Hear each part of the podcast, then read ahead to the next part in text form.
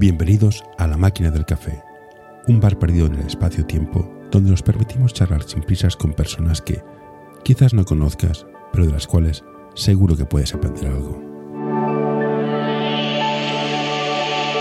Hoy tenemos con nosotros a Andreu Matali. Hola Andreu, gracias por aceptar un café conmigo. Tengo dos preguntas que hacerte seguidas. Muy bien que jugaras a básquet, eso indica inteligencia, pero ¿por qué acabaste en marketing? Pues, pues esto es una gran pregunta. Bueno, esto viene a, mi dispersión como cuando era jugador. Yo empecé cinco carreras.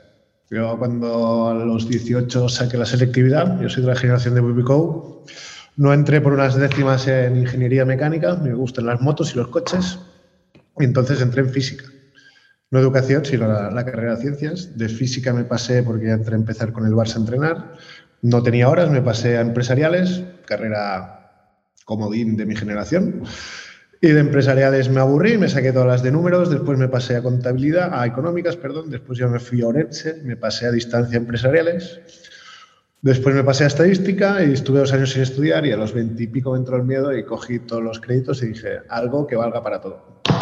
Y marketing, pues mira, siempre me ha gustado el mundo de, la empresa, el mundo de la promoción, el mundo de la venta. Y me saqué la carrera y, de eso vivo.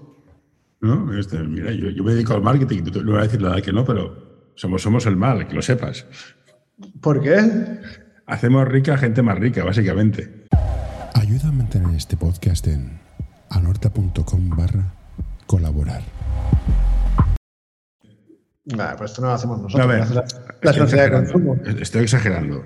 El marketing bien entendido, la parte divertida, la parte que me gusta a mí de marketing es muy interesante. La parte más de publicidad y de. Me, rasque mucho más, pero bueno. Claro, yo, hago toda la parte de, estrategia digital, que va un poquito. Esto me gusta más a mí, ¿ves? Ahí, me encontrarás. Yo, si, si, me encuentras por LinkedIn, verás que llevo una vida por aquí dando vueltas. Así que hacías básquet. Un poquito. Eres alto, dice la gente. Dice, dice en la página web que eres alto, fíjate de ella. Pero valía la pena, o sea, tú eres como gente que he conocido de jugabas a básquet porque te gustaba y un día, hostia, esto es un trabajo. ¿Qué hago? Bueno, en mi caso, jugué a básquet por un tío, yo hacía natación, mm, me aburrí muchísimo de meterme 3.000, 4.000, 5.000 metros cada día chupando espuma yo era subcampeón de España y cosas así, cuando tenía 8, 9, 10 años. Y lo dejé y el, un tío y aparte un novio de mi hermana me, llevaron al equipo del barrio. Del equipo del barrio a los dos años me fui a la cantera del Barça y, la vida fue pasando sin darme cuenta. Yo siempre he dicho que para mí el baloncesto nunca fue un trabajo y creo que fue mi gran error. Yo lo decía todo el mundo, mientras a mí me pagan, mis amigos pagan la ficha, no puede ser un trabajo. Un trabajo es lo que se saca Tony para sacarse la carrera restaurando muebles o Eric sirviendo copas. A mí hago una cosa que me encanta y me ha gustado siempre. Supongo que este fue mi gran error, no, no tomármelo como un trabajo. Y alto, sí, 2'4". sí, sí, 2'4". Yo, yo, yo mido 1,92 tampoco era alto, y, pero yo no jugué a tu nivel. Y es, y es lo que me parece interesante. Estuviste ahí, que si le plata, que si le poro, que sí que no. ¿Y, qué haces? ¿Ahorras? De, ¿Da para vivir? Es que esa es mi pregunta. Hay una, esa zona gris donde estáis los de Le Plata, Le Poro, que es. Nuestra, nuestra generación es totalmente antagónica, ¿eh? la de ahora. Nuestra generación sí que nos da para vivir. Yo tengo un piso en Barcelona. Ah, vale, vale, Toca teja, eh, me, me, retiré con ahorros. Depende de la cabeza de cada uno, pero no, no cobramos mil ni dos mil euros cada uno, cobramos bastante más. Vale, vale. Entonces, Estamos hablando, de la época, estamos hablando de la época que, un americano en Leporo cobraba 300, 400 y 500 mil euros. Entonces la pregunta es más difícil. ¿Sigo con esto o me pongo a estudiar? Claro. Si cobras poco ya lo tienes más claro, pero la, duda es más, más grande. No, esta pregunta es, es mentira. Esta pregunta no, no, tendría ni que existir. La, la respuesta es estudia. O sea, aunque juegues a baloncesto, aunque seas Messi, estudia. Porque hay un momento que te retirarás, que la fama pasará, tendrás la vida solucionada, pero tu coco no estará bien, no estará bien amoblado. Entonces vienen las depresiones, el alcoholismo, las drogas, los suicidios, las bancarrotas. Formarse siempre es esencial para vivir. Sí, pero en, en baloncesto ahora está cambiando. El tema mental se entrenaba lo justito y nada. A mí no me expliques tu vida. Ven aquí, corre, hace el, sistema que te marco, el, tocar líneas, haz lo que tengas que hacer, pero mentalmente y financieramente te preparan para nada. O en la cantera del Barça te preparan. yo, te digo que yo, he jugado en, en, un nivel tan malo que era ilegal de los partidos. Imagínate lo malo que era. O sea, yo sé, yo sé que tenía que estudiar. En, tu caso. Nivel del deporte, el deporte profesional, da igual la época que hayas vivido y lo que hayas cobrado. Al final, pues si tú estudias marketing, sabes que formas parte de un producto que ahora se llama entretenimiento y en los romanos se llama circo, que sirve para entretener a la gente. Cuando dejas de ser útil, tú ya no formas parte del producto y te retiran del lineal, del supermercado, porque ya no vendes. Entonces, nadie se va a preocupar, y es una de las cosas que yo me quejé mucho, que nadie se preocupaba sobre tu futuro. Ya no digo sobre tu educación financiera, que en España es hablar chino, sino de qué vas a hacer el día de mañana. Entonces, hay, hay tantísimos casos en el deporte, yo puedo hablar del baloncesto que tengo compañeros, pero si vamos al fútbol, si el fútbol hay mucha gente que se ha arruinado. En el fútbol sí que la media de un jugador son 50.000 euros. Entonces tú imagínate ganar un millón, de, un millón y medio de euros en tu vida y que a los 35 te retires y a los 40 no tengas nada. Eh, eso es complicado. Entonces, yo tuve siempre la suerte de estar rodeado de un grupo de amigos de, que nos conocimos desde que tenemos cinco años, de que mi padre siempre me ha dicho, está muy bien esto del baloncesto, pero mm, ahorra, cómprate un piso, eh, bueno, invierte, estudia, fórmate, no te voy a obligar a hacer una carrera, pero fórmate. Entonces, yo me retiré, ya te lo digo, yo me retiré por miedo. Yo aún tenía ofertas a los 33, 34, pero dije, ¡epa! Esto ya, ya hemos pasado la crisis del 2008, los sueldos han bajado un 60% y me quedan 60 años de vida. No, 60 no, pero me quedan 30 años para jubilarme. ¿De qué voy a vivir? Y a mí me entró este miedo y me retiré, literal. ¿eh? Dije, yo me bajo aquí, vamos a empezar a rellenar el currículum, que, que durante 25 años solo ha habido jugador de baloncesto un juego profesional, porque tú eres profesional, ¿qué horario tenías? ¿Entrenabas mañanas y tardes? ¿Da, margen para estudiar o te hace falta mucha voluntad? No, da margen. Siempre. ¿eh? Esto, claro, esto depende de, cada uno. A ver, te lo digo, por ejemplo, Ricky Rubio cuenta cuando subió con el primer equipo, ahí te lo dijo, entrenamos mañanas y tardes, te perdono las mañanas, pero las tardes entrenas. No sé si cansa mucho, si mentalmente agota mucho, el estudiar y, y, trabajar a este nivel de alto rendimiento. No sé si es factible, hace falta voluntad. Trabajar y jugar, ya te digo yo que a ciertos niveles es imposible. Yo lo hice hace tres años cuando, cuando volví con el Estia, porque el Estia salió en Neva. Aquí en Menorca, yo vivo en Menorca, habían pocos, pocos jugadores y pocos recursos y el entrenador me, me conocía. Andreu, vente a entrenar. Y Uri, hace cinco años que no juego. Ah, da igual, quien tú, tú. Y ascendimos de, EVA, ascendimos a Le Plata y el club me pidió que me quedara como veterano del vestuario para, para, gestionarlo un poquito. Ese año compaginé baloncesto con, con trabajo y mientras los chicos estaban haciendo la siesta, yo estaba en el Starbucks Café con el ordenador picando tecla. Y cuando los chavales se levantan a las 9 para desayunar, yo llevaba desde las 5 porque ese día era miércoles y estábamos yo que sé en Salamanca y yo igualmente tenía que entregar proyectos. O sea, el trabajar y, jugar a nivel profesional es durísimo y es, uno de los motivos por los cuales casi todos nos retiramos. Y el trabajar y estudiar es una cuestión de fuerza de voluntad. Al final sí que llega reventadito físicamente, porque la media, ahora no lo sé cuándo se entrena, ¿eh? pero en mi generación la media era dos horitas y media, tres por la mañana, más media de fisio, recuperación, tal, que estabas fuera de casa cuatro horas, cuatro horas por la tarde, pero te queda todo el día pero al nivel físico y al nivel de cansancio también tienes que respetar los, los, los tiempos de reposo para recuperar el cuerpo, etc. etc. Sí, sí que es durillo, pero también es lo que me dijo un veterano. Si una persona normal, un civil que, que se puede llamar, tiene cuatro años para sacarse una carrera, tú tienes diez. O sea, tampoco hace falta que te saques, digo, una carrera, como puede ser un FP, como puede ser... algo de comer, sí, sí. Pero tampoco hace falta que te saques 240 créditos al año. Sácate 100. Y si te lo tomas como un complemento, mm, te retiras pues con una carrera. Yo tengo muchos amigos que se han sacado la carrera con 10 años, cuando terminan la carrera de baloncesto. ¿Y te ha servido tu experiencia profesional de baloncesto, estar a ese nivel de exigencia en tu vida profesional de trabajador con ropa de, corbata? Sí, 100%. Lo, lo pongo aparte, en LinkedIn lo pongo 12.000 ejemplos, es que me has hablado de LinkedIn, 12.000 ejemplos de, cómo se extrapola lo que nos ha enseñado el baloncesto y muchos no somos conscientes a la vida, a la vida profesional. Pero no a mí, sino a mucha gente. O mi mujer, me acordaré toda la vida, mi mujer también era jugadora. Ella, ella era buena ¿no? de, de la pareja, ya era selección española y etc. Y el día, el día que tenía que hacer un currículum se me pone a llorar ¿qué pasa? Yo, yo soy muy, mucho más tira para adelante, yo soy una cabra loca y ella pues le entra el miedo. Le digo, no, no, tú está claro que no vas a poner que tienes una experiencia tal y cual, pero que vas a entrar como responsable de un supermercado, no sé qué era. Y, sí, pues, ¿qué llevas? ¿20 años en la selección gestionando americanos, egos, amayas y tal? Sí. Esto se llama gestión de grupo. ¿Qué llevas? 20 años con la presión que hay que ganar, que hay que ganar, que hay que ganar. Sí, esto se llama gestión de estrés y luchar por objetivos. Entonces tú le traduces lo que te da el baloncesto en, vocabulario, que los que estamos en el mundo empresarial, pues quizá dominamos más, y lógicamente recursos humanos dijo, vale, me la juego. La verdad es que este perfil no lo tiene.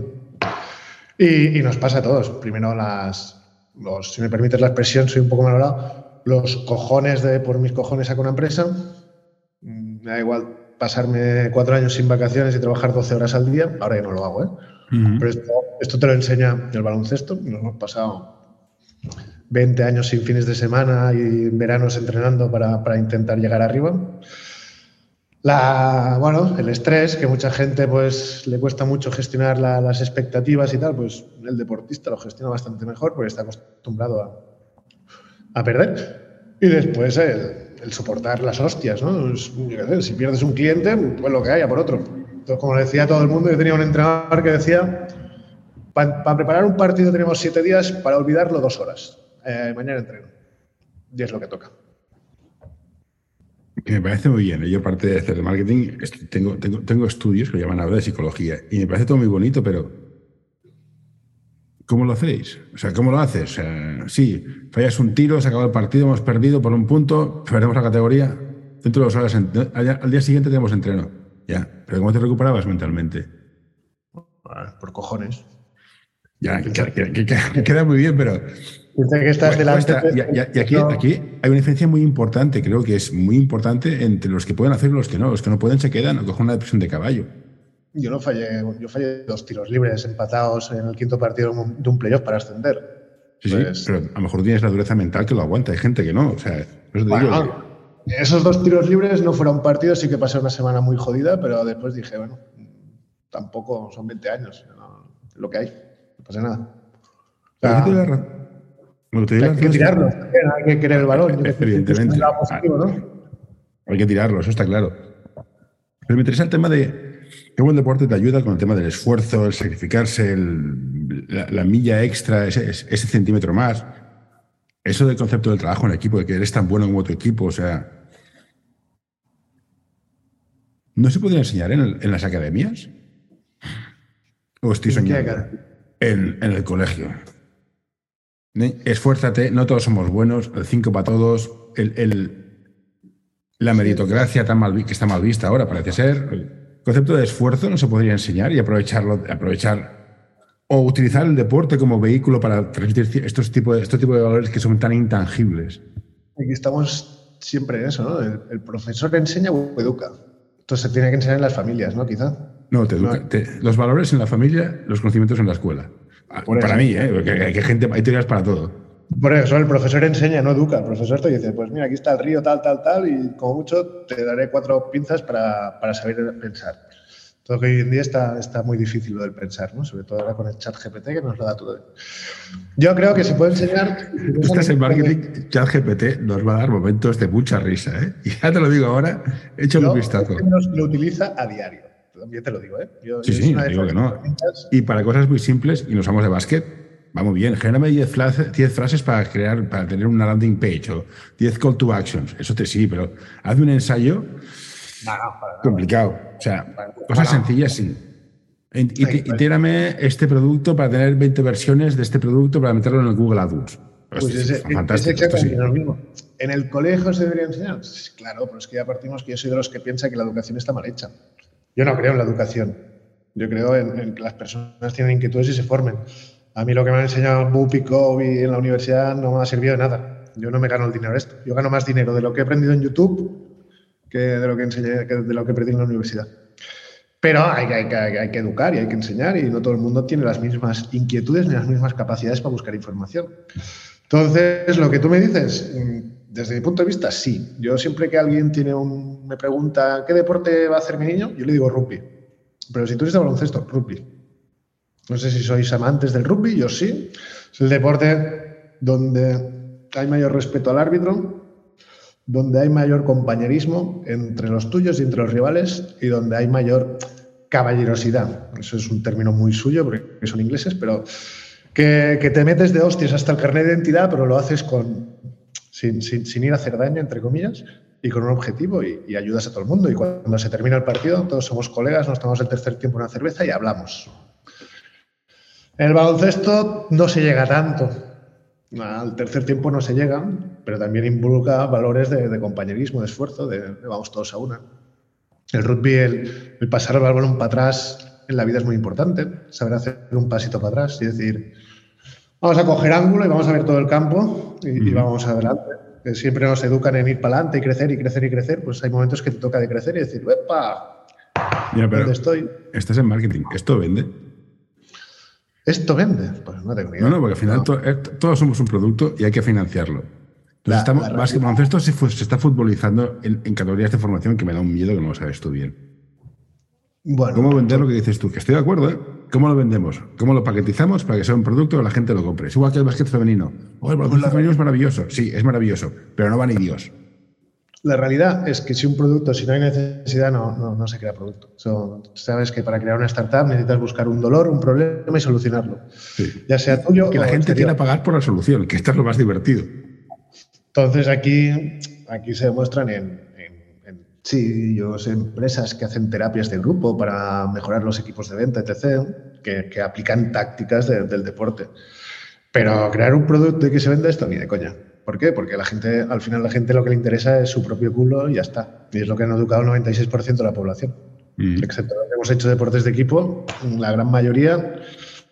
¿Has terminado el mail? No, mañana. ¿Me estás jodiendo a mí? Pues te jodes. Pero yo me voy. Pues vale, pues vete.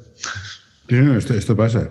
Pero volviendo al tema del marketing, y ahora que me he metido en un jardín que el cual no voy a salir, me van a linchar. ¿Cómo paquetizamos el producto? O sea, Ahora, del básquet femenino, tu mujer ha jugado a básquet, o tu pareja, lo que sea ahora, me da igual formalmente. ¿Cómo paquetizamos el producto del baloncesto femenino? Para que se vea, haya más gente que vaya, ponga dinero, haya sponsors, vaya entradas, suban los sueldos, puedan ser profesionales con- más o menos comparables. Bueno, ¿Cómo lo verías tú? Aquí tenemos un gran ejemplo, ¿no? Yo- este ejemplo viene de, de una, de una precharla de, del presidente de, de la Euroliga, que ellos están metiendo mucho input en cómo captar a las nuevas generaciones. Las nuevas generaciones tienen, tienen un problema de atención. Tal como nosotros, nuestro padre nos llevaba al fútbol, aunque a mí no me ha gustado el fútbol en mi puta vida, y estás ahí 90 minutos sentado mirando un partido, ahora un chaval o una chica es imposible. O sea, tienen demasiadas distracciones y tienen un problema muy grande de atención. Entonces, la, la gran obsesión de la Euroliga es eh, ser multiplataforma y hacer un partido interactivo.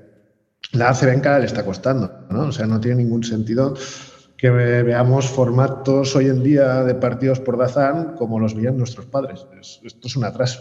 Pero ya sabes que en España el deporte siempre pasa. En el fútbol, de repente, un, un señor que te puede caer peor o mejor, pero que está muy tarado, pero empresarialmente es la hostia, monta una Kings League. Y en un día la Kings League tiene más reproducciones que el, que el partido Barça-Madrid más visto. Entonces, es, eh, primero en el deporte no hay que pensar en hombres o mujeres, sino hay que pensar en las nuevas generaciones y cómo atraer al usuario y cómo divertirle. Al final, no nos olvidemos, el, baloncesto es una evolución del teatro, del circo romano. O sea, lo que quiere la gente es no pensar y estar entretenida. Pues las nuevas generaciones necesitan estar multiplataforma y necesitan hacer un concurso en Instagram mientras están hablando por Twitch, mientras están en la pantalla, cosa que nosotros dos nos parecía imposible, ya nos estamos estresando solo de hablar, pues tendremos que, que mirar cómo hacerlo, ¿no? Ay, no, pero es que hay que llenar los pabellones. Pues quizá ya, ¿no? Quizá los pabellones primero hay que fidelizar y después llenar. Yo creo que, que va un poquito más allá. Es- Entonces, una vez tengas esto, ¿cómo encontrar al público ideal para el baloncesto femenino y cómo impactarlo? No es el mismo público el del femenino que el del masculino. El público masculino busca un juego más físico, más impactos, más mates, más mierdas, y el femenino mucho más táctico. La verdad es que el baloncesto femenino tácticamente es mucho más rico. Sí, sí, absolutamente. Es que no tiene color. Aquí está por meterme más en el jardín y decirte, sí, estoy de acuerdo, son multiplataformas, pero no se enteran de nada.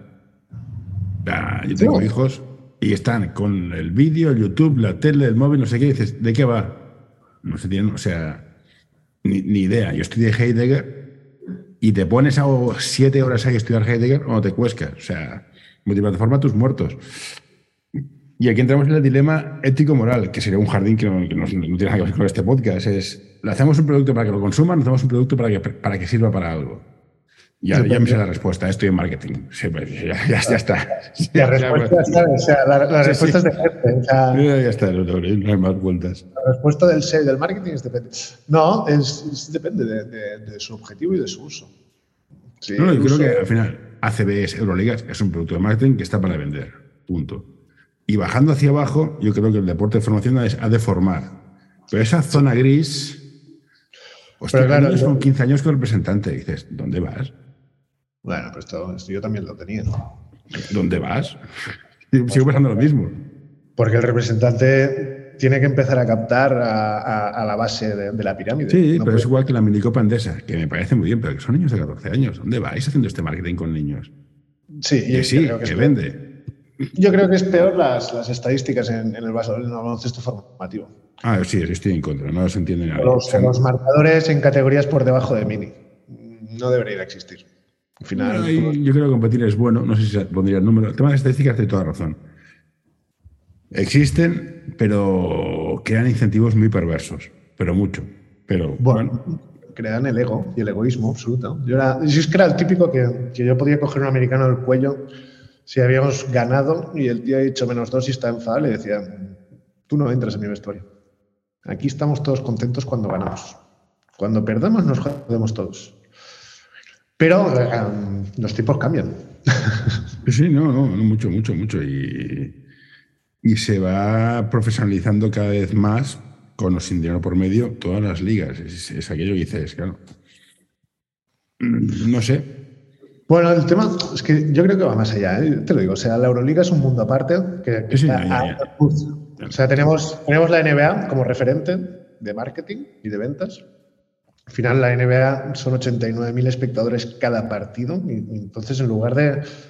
Yo soy muy de la teoría de- de- del marketing chino. De si algo funciona, cópialo y mejóralo. Pero la rueda ya está inventada. Como, eh, que creadores, genios hay muy pocos. El resto somos mortales que sabemos interpretar y, y extrapolar. Entonces, si la NBA funciona, ver por qué funciona, tener un tío que esté un año y medio analizando e implementar, que es más o menos lo que ha hecho la Euroliga. Y después está la CB, que la CB tampoco es la panacea, ¿eh? que la CB hay cuatro equipitos que son rentables, lo otro está a punto de equilibrio cero, ¿eh? Bueno, yo, soy muy de la peña y se salvó de milagro. Sí, sí, en la CD. No, no se salvó de milagro. se de- una venta inmobiliaria de, de un terreno, me lo puedes decir claro. Bueno, vino, vino, vino los de. Bueno, un tío que tiene mucha pasta, que nos tiene, bueno, es igual. Que se ha de reestructurar financieramente, o sea, no puede pagar ciertas cosas y hay equipos en la CB que, que no sé qué hacen en la CB, pero bueno, eso es- sea un tema de, de- de gestión de presupuesto, corresponsabilidad, cor- corresponsabilidad financiera, Bueno, que es pues muy difícil de entrar. profesionalizar, profesionalizar la parte, un departamento de marketing que no es vender entradas, sino es crear, crear lo que se llama fidelización, que es la última etapa de un embudo de ventas, pues, Mira, eh, pues- esto no se ha hecho. Hablábamos Solo de la se- peña, que no llenan el campo ni, ni matándolos. O sea, en baloncesto, si, si lo extrapolamos a una empresa, una startup, ¿vale? Pues tenemos un embudo de adquisición, tal, tal, y la, la última parte es la, la de referidos, cuando ya has hecho el revenue. Pues en baloncesto solo miramos en adquisición, que es la última parte que miras. Cuando tú entras en una empresa como consultor, lo primero que miras es la conversión, para después toda inversión que metas en, en PET y tal, que tenga un buen rendimiento. Y después ya vas a fidelización y... Pero no, en, en el deporte no, en el deporte vamos directos a, no, vamos a que venga mucha gente. Pues vale, pues, pues monta una marquesina, yo qué sé. Y yo no estoy de acuerdo. Yo estoy de acuerdo en, en cambiar un poquito las normas del juego y, y cómo gestionar un, un club más como una empresa que como un club deportivo, como se ha hecho hasta ahora, que tampoco ha ido mal, pero si miramos todos los clubes, han, han cambiado poquito, excepto los grandes, ¿eh? Barça, Madrid y tal, que esos son otros mundos, pero todos los pequeñitos, por falta de recursos, por falta de, de lo que sea, cambian un poquito y, y les va como les va. Y sobre todo esto lo vemos en, en la liga que yo más cariño le tengo, que es la LEP, pues que ahora este año porque está desvirtuada con Burgos, Andorra y tal, pero hasta hace dos años los equipos eran semiprofesionales. Bueno, a nivel de comunicación 20.000. se gestiona un poco mal. Pero bueno. por falta de recursos y porque la federación también va a lo que le importa sus. A ver, esto, va a quedar, esto va a quedar mal, pero estoy convencido que quien firmó el contrato muy, no es lo más listo de la clase. Era un pivot, ¿no? Bueno, no, lo sé, no sé. Bueno, sí, el pivot de la, de la federación es, eh, sí, es un pivot. a lo mejor es un pivot. Ese, ese contrato, hostia, yo seguía a un equipo en Leporo y suerte que subió, porque ahora es como un drama. Pero bueno, cosas que pasan. Pero también hay que, o sea, aquí el presidente se las carga todas y tal, que seguro que ha hecho cosas bien, no, yo estoy muy fuera, pero también tiene un grupo de asesores detrás. Hostia, es una federación ¿eh? que, cobran dinero. Vale, pero no, hablamos de básquet, no tienen competencia. ¿Con quién va a competir la federación? Esto no puede ser a Pablo Romero, un tío de treinta y pico, lo conozco de toda la vida, como el único encargado de prensa de toda la, de toda la LEPI, Plata. No llega, vale. No tiene ningún sentido. Ya, pero esto es como todo. Es como, yo, me quejo de, eh, de formación, los entrenadores no son buenos. Porque no se paga. Has de pagar bien para tener entrenadores. Para tener entrenadores buenos has de pagarles. No hay paso. Mi sobrino, tiene 18 años y, está en el club donde, bueno, en un club de Barcelona y creo que le pagan 15 euros al mes o 20. Y lo hace por afición. Para entrenar un mini. No, lo hace por, por porque, porque le encanta el baloncesto, gracias a su tío y tal. Exactamente, ya está. Un tío que sea bueno. Un tío que haga un análisis financiero en plan, mi hora profesional cuesta 120 euros la hora. Voy a bajar, voy a, bajar eso. entonces, mi pregunta es, ya que, ya, que estamos hablando de empresa, ¿cómo hacemos que el entrenador sea sostenible, que el entrenador cobre esto, las familias puedan pagarlo y el club pueda pagarlo? Claro, si, esto es complicado. Bueno, pero aquí ya entramos en, formación. En formación tenemos que entrar en subvenciones y en cómo la formación está ayudando al pueblo. Y después que ah. yo, soy muy de, de, que los equipos de formación lo que tienen que hacer es tirar más a una economía de kilómetro cero. O sea, al final, mm, Valencia va a estar casi toda la vida, por desgracia, en Leporo, porque ellos son conscientes que no tienen recursos para subir a CB y se quedan en Leporo. Y el trabajazo que hace ese equipo en la ciudad y, la cantidad de gente que mueve y de niños y de ilusión y etc. Pues, mm, economía circular de kilómetro cero y que se vayan ayudando. Y lo mismo en Manresa, y lo mismo en ciudades pequeñas donde tienen equipos que saben dónde tienen que estar. O aquí en Menorca, aquí en Menorca saben que se equivocaron subiendo a CB. Les, se les vino. La época esa que todo el mundo quería hacer super equipos, pues aquí se les vino. No, se, hundieron y desaparecieron. Menorca, yo, yo he visto jugar a Escastey, que este juega en, juega en EVA y es de Menorca, ¿no? ¿Dónde es? Eh, sí, de un pueblo aquí al lado, a mm, 3 mm. kilómetros. Pero bueno, es un equipo que se EVA, pero ves gente con 40 años. Y dices, hombre, para ser una liga de formación, también discutámoslo, pero bueno. Bueno, pero Eva no es formación, Eva es pues, una última bala de las federaciones para robar un poquito más. Ya, por eso, oye, que entramos en todo. Y el tema de, la economía circular, de proximidad, te lo compro, pero a ver, al final es un negocio. Los, de, los, los grandes pican al niño donde sea y lo van a buscar en taxi. Sí, pero. Y el trabajo de formar financieramente no te compensa. Estoy con un niño desde los 7 hasta los 13 formándolo y me lo llevan por 300 euros y me lo quitan. Mm, tampoco me la cuenta, también te lo digo. Bueno, pero esto ya esto pasa, por suerte y por desgracia, uno de cada 300. Que al final. Y, menos, Al final es lo que le digo a todo el mundo. Jugadores profesionales españoles hay 400 y fichas solo en Cataluña hay 6 millones. Eh, entonces, no roban tanto, pero el que roba duele porque se le llevan las pica, Pican bastante. Ahora, que pocos llegan también. Llegan uno de cada 25.000, pero que pican, ya te lo digo yo que pican, ¿eh? ¡Guau! y si pican. Otra cosa es que no llegarán, vale, sí, pero mira, rellenando el equipo, mira, hemos fichado al jugador número 11 y número 12. No van a jugar nada. se los ha quitado un club que, ostras, eran, eran el, el, 3, el 2 o el 1. Pero picar, pican, ¿eh? Eso pasa dentro del mismo club, que, que, el Junior le falta una ficha y se lleva al cadete bueno. Y dejas al cadete sin nadie. Sí, pero bueno, es como, eso, eso, Es como, eso es como la frustración del pequeño que viene grande y te lo come. Bueno, son las normas del juego haz tú para que el club crezca y el niño se quiera quedar, como en los años 80 en la Yetá, que era competencia del Barça, o, y después desapareció, ¿eh? porque el Barça se lo comió, o si no asume que cada año un chaval se te va a ir. No, es, es, es de mercado. A mí me lo, dejó un, me lo dejó un tipo que sabía bastante de básquet. Es plan, olvídate. O te los quitan por arriba o te los, o los quitas por abajo. Sí, o sea, por lo tanto, Eso, no quiere no quiere decir que me guste, que es lo que hay, No. y no sé cuál es la, solu- la solución, no sé cuál es. No, sé cuál es la solución. yo creo que hay que pasar un poquito al pensamiento estoico de, en lo que hay y en lugar de preocuparme de lo de fuera que no controlo, preocupar lo que yo controlo y que mi club sea lo mejor para el niño. Para que sea lo mejor necesito recursos económicos, ¿cómo los busco? Necesito llevar buenos formadores, ¿cómo lo hago? Necesito que el niño esté tan identificado en el club, eh, crear un brand lover, ¿cómo lo creo? Para que la gente no se quiera ir. Al final, un, un equipo de, que empieza en mini y termina en junior, llevan 10 años jugando juntos y son amigos. Si se van tres, ese equipo te desaparece, porque los otros siete dicen, "Pff, Bueno, Pues en yo me seguro. horta. En chicos no lo tengo tan claro. sí, sí, cada vez más. Aparte de los jóvenes cada vez son más fieles a, a sus, a, sus, a sus pensamientos. Hoy quiero recomendarte este podcast. Balap Education es un proyecto educativo y deportivo que busca la formación completa de jugadores y entrenadores. Quieren fomentar su desarrollo basado en la educación del jugador y el entrenador, mediante el análisis de situaciones reales del baloncesto desde diferentes puntos de vista. Hoy quiero recomendarte este podcast. Psych and Roll, un podcast sobre psicología y deporte en el que tratarán diversas temáticas relacionadas con ambas disciplinas. Un programa creado para aportar realidad y necesidad en torno a la psicología, además de facilitar un espacio donde la comunicación sobre ciertos temas esté libre de tabús, estigmas y etiquetas. Pero esto es un tema que me Entonces, interesa sobremanera. Yo soy padre, no sé si tú tienes la suerte o la mala suerte de serlo. Yo quiero que mi hijo juegue a básquet y esté en un sitio. Sé que no va a llegar, no va a llegar, o sea, me da igual, no va a llegar, olvídate.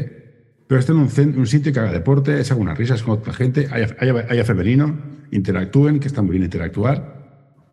Pero el concepto de club social o de gente donde se encuentra cada vez se está perdiendo, para mí.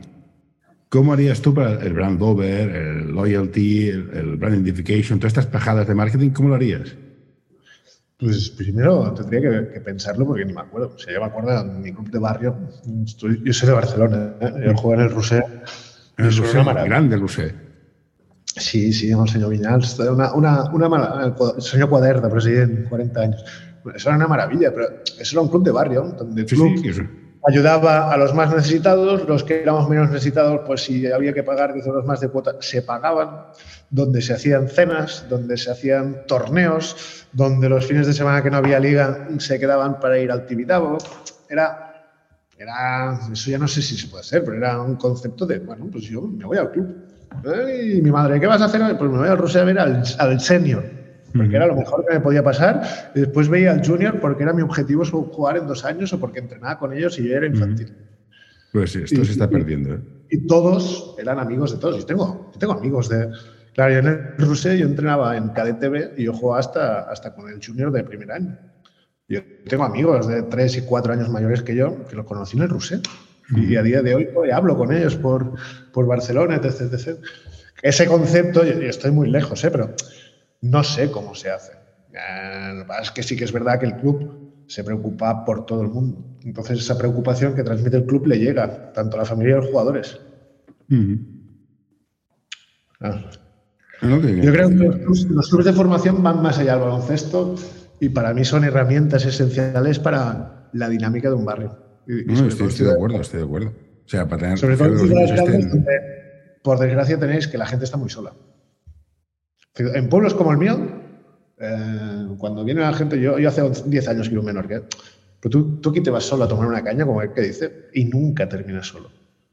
Sea, encuentras al señor Ramón, en Joan, en Pera, al tal. A ver, no sé, yo te digo, yo, yo, yo en Barcelona ahora, yo lo que básicamente paso la vida de club en club, o sea, porque, porque hablo con gente, me siento, y te- yo no no acabo solo, siempre estoy sentado, acabo hablando con alguien, eso sí, pero sociológicamente hablando tienes razón. De hecho, esta anécdota, yo, yo, yo, empecé en un, proveedor de internet hace siglos, en el 97, y una de las preguntas que nos hacían mucho la gente donde llamaba es que me encuentro solo como encuentro gente, antes de Facebook, en el 97-98. Sí, es un tema, tema social, cultural, la, sociedad, la, ciudad despersonaliza. Eh, podemos hacer un debate aquí sobre las urbes el modelo urbanístico. Y la tecnología. sí, no, es, ya te digo, para mí es, por ejemplo, aquí es, es muy curioso, aquí en esta isla hay, hay un club con 200 chavales y, y Mahón tiene 26.000 habitantes. No son un Es, es una barbaridad. Pues que en, la otra ciudad, en Ciutadella, hay otro club con 400 chavales. Mm. Aquí, hay mucha filosofía. Sí que es verdad que ahora clubs empiezan a perder ese push de, unión, de identificación de marca. yo tengo gente de, mi edad que ellos aún son del Alcázar, porque era el subclub. club. Yo, esto idea, yo, pues vale. Pues este sentimiento de, pertenecer a un club, a una familia, los chavales de hoy en día ya no lo tienen. O el club, no, no es los chavales, ¿eh? la culpa no es de los chavales, pobrecitos. La culpa es de el club se ha dejado y ya no lo transmite. Pero ya no lo transmite por lo que tú has dicho. Porque antes te traían a un calzapeo, un entrenador de Cataluña, de la hostia, que había jugado en segunda con el Hospi, y te lo traían como director deportivo. Ahora te traen, sin faltar el respeto, me invento, al Josep Masmurrona, que tiene 23 años, ha terminado tal y le gusta el baloncesto. Y te cuesta 350 euros como director deportivo. Bueno, creo que un director deportivo mínimo estará en 1200. Pero, pero, es un decir, ¿eh? Pero, no, no, es, mi, es, mi, teoría, al menos en Barcelona. Es el sueldo de un tío que ha de estar todo el puto día viendo básquet, viendo a los niños, hablando con las familias, viendo qué pasa, patatín, patatán. Es lo que cuesta. Que, que es lo que te digo. El equilibrio financiero es complicado porque hace una función social el club. Y tendría que tener o están ahí o están en otro sitio. Claro, y puestos que están en otro sitio, la variabilidad es muy amplia. Prefiero que estén jugando básquet o haciendo fútbol sala o hockey o volei, me da igual, algo. O si no viendo al senior o si no en el bar con las chicas del baloncesto. sí, claro, me da igual. O, pero, sí, estar en la esquinita comiendo pipas, sí, con la mayor de las suertes, pues no, es lo mejor que les puede pasar. De toda tu etapa de básquet, mm, ¿Qué recuerdas más, los vestuarios o los, partidos? Yo los vestuarios. con la gente que partidos me acuerdo de muchos, pero a mí el recuerdo que me queda del baloncesto son. Y mira que he jugado con mucha gente, pero yo soy de los, de los que tiene suerte que cada mes habla aún con, con 10 o 12 exjugadores y compañeros. Mm. Hace poco para la Copa de Plata vinieron dos ahora son agentes y se quedaron a dormir en mi casa. Mm, eso es un punto. Estuvimos hasta las 4 de la mañana de sobremesa comentando las 12.000 historias que nos habían pasado y lo que nos pasa ahora y, cómo nos cambia la vida y sus vidas con sus hijos y yo mis vidas con mi perro. Mm. sí, sí, para mí el vestuario y la gente que he conocido. No, que, me parece muy interesante porque de hecho yo, digo, yo jugaba un nivel que era, era, era, era, no, era zafio y despreciable, pero a mí también, gran parte de mis amigos son gente de básquet, de cuando yo tenía 14 años. Lo que le digo a todo el mundo, los trofeos acumulan polvo, las amistades acumulan anécdotas. Y ahora me decías que si tuvieras un hijo lo apuntarías a rugby. Sí. El tema del respeto. No, no, que me, entiendo la frase, pero. Chaval, escoja o la chica, eh, me da igual. Sí, no, a ver, que, A ver, mide estos cuatro. Tu pareja juega básquet que empezará jugando a fútbol, a hockey, a voleibol, pero que acabará probándolo, que acabará quedándose. Me ha puesto, me he puesto una cerveza si pasas por Barcelona. Hombre, sí, mi, pareja mide 1,90, yo 2,4, sí, saldría un bicho. Pero bueno. Sí, sí, entonces, no, papá, quiero hacer ping-pong. Vale, yo te apoyo, pero que te van a llamar, tenlo claro. Luego, luego, cada chaval es un mundo y hay gente que tiene ese gen y gente que no. También hay de todo. sí. Pero te decía, querías eh, sugerir el rugby por el tema de, compañerismo, el respeto. Que es que el deporte, que, lo hemos hablado antes y lo hemos dicho. Todo esto, bueno, vamos a, creo que ya hemos hablado de esto otra vez, o sea, voy a, hacer una pregunta que te la he hecho, es, ¿por qué es importante el baloncesto o hacer deporte? Por los valores que transmite y por la educación eh, mm, indirecta que te da. Solo por eso. Mm, está lógico para coger unas rutinas de estar sano, etc, Para mí es mucho más fácil ir cada día al gimnasio que para mis amigos. Para mí es una rutina que yo tengo, que no he dejado nunca. A mis amigos les cuesta una infinidad. O para mí es mucho más fácil comer arroz, verdura y pollo cada día, excepto los fines de semana que me meto un chuletón, una paella como Dios manda. Pero a mí comer muy sano entre semana, pues lo que he hecho toda mi vida. Por todo, por esto, por toda la educación que te da, por todos los valores. Es que no, no hay más te dan una rutina. Tú hiciste básquet, lo dejaste, te montaste una empresa que se dedica a hacer estrategia digital. Eh, ¿Cuál es tu empresa, por cierto? Bueno, se llama MD Marketing, pero casi casi es Andreu Matalí. Andreu Matalí. ¿Y cómo ves el mundo del deporte a nivel de marketing? el, que tú alcanzas. No, no, te digo que te llame el Real Madrid para llevar todos sus eventos, pero ¿ves negocio, posibilidades de mejorar la estructura financiera, los flujos de negocio, los flujos de captación, conversión en los clubes pequeños? Yo creo que es la realidad, ¿no? Es el paso siguiente de un club para profesionalizarse. Al final, si nosotros miramos los, mm, las pequeñas empresas, siempre tenemos que mirar a las grandes. Está claro que una tienda de, de bragas de barrio no puede ser Zara, ni puede tener 12 departamentos, pero tiene que ver cómo, cómo Zara consigue que los clientes vayan a su tienda. Entonces, pues tiene que coger esas cosas que puede hacer, ¿no? Si es una tienda de barrio, pues optimizar la ficha de Google My Business, utilizar las redes como medio de captación, etc. En los clubes es exactamente lo mismo. Si nosotros tenemos mm, unos Barças, unos Madrids, unos Milans mm, que hacen las cosas bien y que empiezan a ser rentables, mm, tenemos que ver qué hacen. Tenemos que entrar en su página web, tenemos que ver todo su canal de venta, todos sus canales de comunicación, decir, vale, para eso necesitamos 300 personas y en el club somos dos. ¿Cómo lo hacemos? Pues escoger aquellos más acordes a tu, a tu público, como le digo a todo el mundo, ¿no? Tú no tienes que estar en todas las redes sociales, tienes que estar en la más acorde. Pues no tienes un community para gestionar TikTok, ni tienes gestor de contenido. Tal. Pues aquí lo mismo. Y si tienes que dejar el Twitter, aunque sea un canal muy apetitivo, vacío, porque todos los niños están en TikTok, pues te vas a TikTok. Pero bueno, esto es, para mí es lo utópico. Y lo mismo en el departamento financiero, ¿eh? Coger. Está claro que todos los clubes funcionan con un Excel y más o menos hacen pobrecitos, que tampoco es culpa suya, hacen equilibrios para, mm. para sobrevivir, pero se tienen que innovar. Yo aquí no me enfadé, pero les dije, tíos, estamos en el siglo XXI, no, no podéis vivir de, las pancartas de un pabellón. Eso, es surrealista, no aportas ningún valor al, al patrocinador. Tienes que hacer que el patrocinador forme parte del club, interactúe con los usuarios.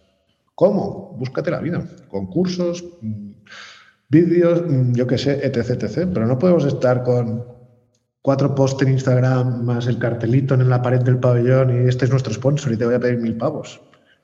Porque yo te diré, ¿y a mí estos mil pavos en qué me repercuten? Entramos en la frase de marketing maravillosa de la mitad, no sé dónde viene, la mitad sí. Bueno, no, la mitad del presupuesto se, tira, la otra mitad no, pero no sé cuál es cuál. Esta frase a mí me encantó. Bueno, no, es bueno saber lo que se puede hacer y que, y que te pueden contactar y si hay algún club que le interesa hacer esto, fantástico que te contacte. De todas maneras, estaré empezó, vendiendo batas, también te lo digo. No, no, que ver, que yo me dedico al mundo empresarial, sobre todo el mundo de la startup, pero es, joder, lo que, lo que siempre he pensado, ¿no? pues si todos los sectores están cambiando, incluso los hoteles, ahora tengo un hotel, que estamos haciendo una estrategia básicamente no para salir de Booking, pero para incrementar las reservas directas un 20%. Si solo incrementamos solo un 20%, estamos teniendo una ganancia de 700.000 euros. Pues hay, que, hay, que, hay que ser disruptivo y decir, vale, pues ¿cómo lo vamos a hacer? Porque no somos un Meliá, somos un pequeño hotel de Menorca. ¿Cómo lo vamos a hacer? ¿Qué vamos a hacer? ¿Qué no podemos hacer? Vamos a ver otros sectores que han hecho. Y coger ideas de otros sectores y meterla. Sí, esto... ¿Por, qué, ¿Por qué la gente después, una pregunta, ¿por qué la gente después del Camp Nou ya no va al Frankfurt Pedralbes a comer? ¿Qué ha pasado? ¿Qué ha hecho mal el Frankfurt Pedralbes? Nada, Uber. Pues ya está. Pues ¿cómo somos el Frankfurt Pedralbes? ¿Cómo coño vamos a recuperar las 13.000 personas que iban a ver el Barça? No las 13.000, pero esas colas inhumanas que se hacían. Vale, pues luchamos contra Uber. ¿Podemos ganarlo? No, pero sí que podemos hacerlo un poco. El tema del Frankfurt Pedralbes, ya cerrar la conversación, era algo que yo jamás entendí. Era un Frankfurt, punto. Era, el, efecto, era el efecto social de vamos todos juntos a matar el partido y punto pelota. La calidad no, era, no era el bully, bueno, era un Frankfurt. Era, era, un Frankfurt, era, vamos todos juntos a comer aquí. Y ese efecto social que puede darte el cine, puede darte el salir del fútbol, todas estas cosas, ya no existe, porque la gente ya, el concepto social ha desaparecido. El hecho es que ya no hay, ya no hay eventos sociales. No, es que son todos desde la puerta, desde tu casa. Muy pocos hay eventos grandes. Ah, ah, mira, evento social te compraría Eurovisión, que hay gente friki que va a montar concursos en su casa. Pero ya ves tú, Eurovisión. Pues es recuperarlo, ¿no? De por qué la gente ya no va. Tú te acuerdas antes de los partidos de. Pongo el Barça porque siempre pongo referentes, ¿eh? es lo que yo he vivido, pero.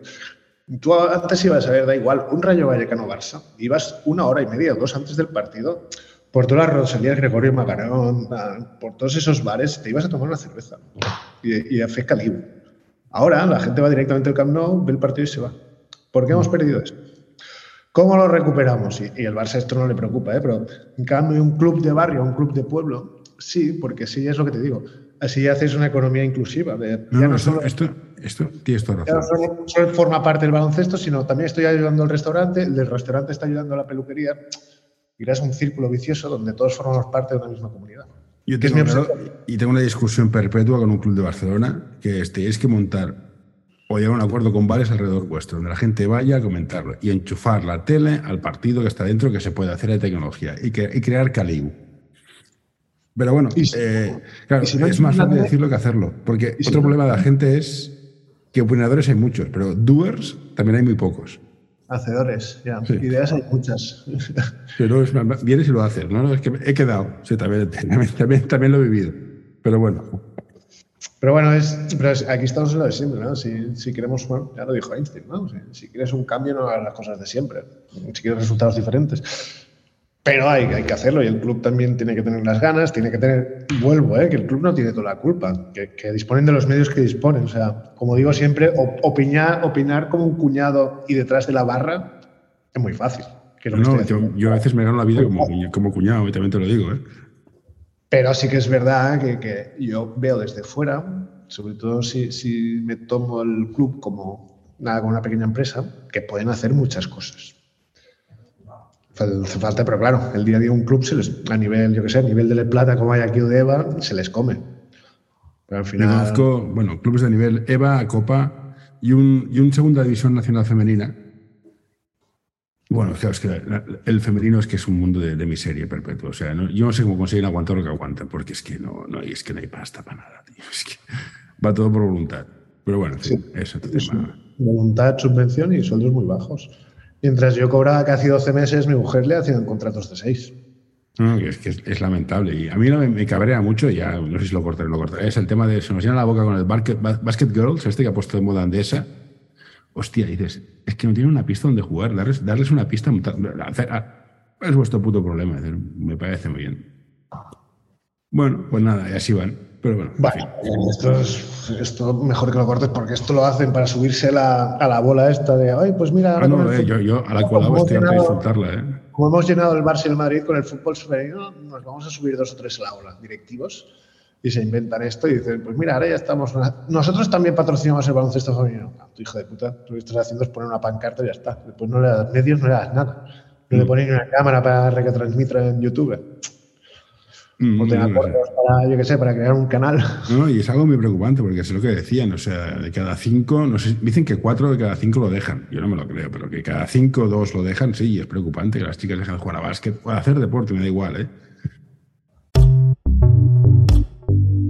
Si te gusta este episodio, por favor, deja un comentario o compártelo con tus amigos.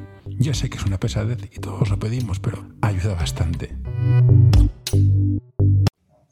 No sé si es un tema de roles, de esfuerzo, de personalidad, que tienen más miedo a fallar, los estudios represionan, pero que faltan, faltan recursos, faltan ganas, falta mucho apoyo en muchas zonas, ¿eh? también chicos y chicas. Pues también hay chicos que vienen de barrios que en plan, hostia, me quitas el deporte de este chaval y acaba en la modelo. Pero bueno, por eso te digo que, los clubes de barrio son tan importantes. porque, sí, sí.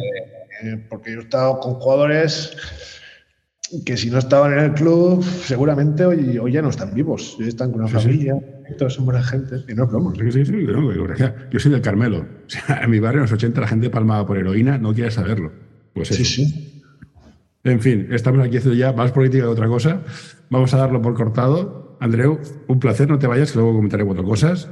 Me ha encantado. Y no, hemos hablado, no sé si hemos hablado de básquet o no, pero me, lo he pasado bien. Bueno, hemos hablado de lo, que comentamos cuando me dijiste. va a ser un podcast un poquito diferente. De básquet sé poco. Y lo hemos llevado al terreno de los dos, que hemos mezclado básquet con marketing, que tampoco está tan mal hablar un poquito de, de cambiar el mundo, desde la barra y desde el cuñadismo. Gracias a ti por dejarme participar. Un placer.